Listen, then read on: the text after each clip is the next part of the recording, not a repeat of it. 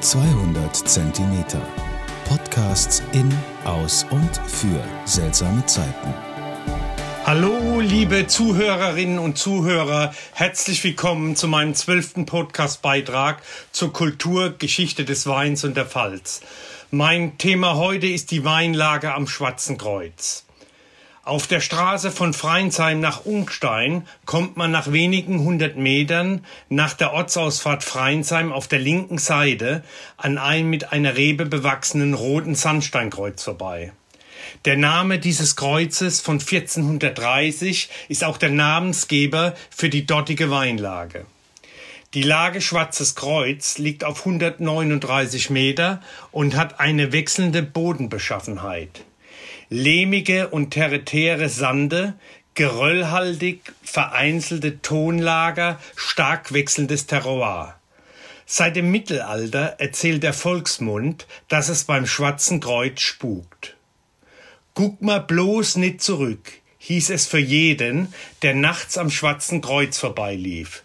Sonst setzt sich das Drückermännchen auf die Schulter und lässt sich zu seiner Banngrenze tragen, während es schwerer und schwerer wird und den Unfolgsamen niederdrückt. Wo genau die Banngrenze lag, kann ich euch allerdings nicht berichten. Aber vielleicht hat ja das Weinmuseum für Weinkultur im historischen Rathaus von Deidesheim eine von mir nicht zu beantwortende Frage eine Antwort. Dieses Museum ist eines von vielen kleinen empfehlenswerten Weinmuseen in der Pfalz. Ein Besuch lohnt sich immer.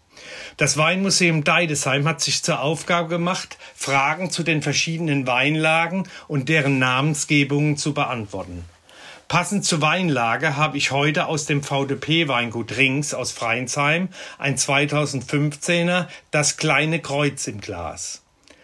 Ein Rotwein Cuvée trocken unfiltriert mit 14% Alkohol. Das Weingut Rings beschreibt ihn wie folgt.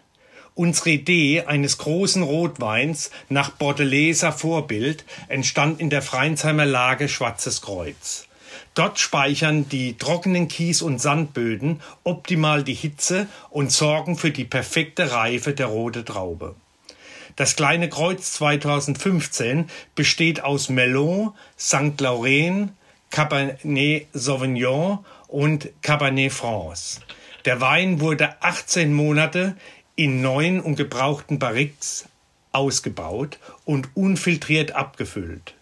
100% Handlese und ein Ertrag von 30 bis 35 Hektoliter auf das Hektar. Ein toller Rotwein aus der Pfalz für besondere Anlässe. Ich hoffe, mein Podcast hat euch heute wieder gefallen. Zum Wohle die Pfalz, euer Michael.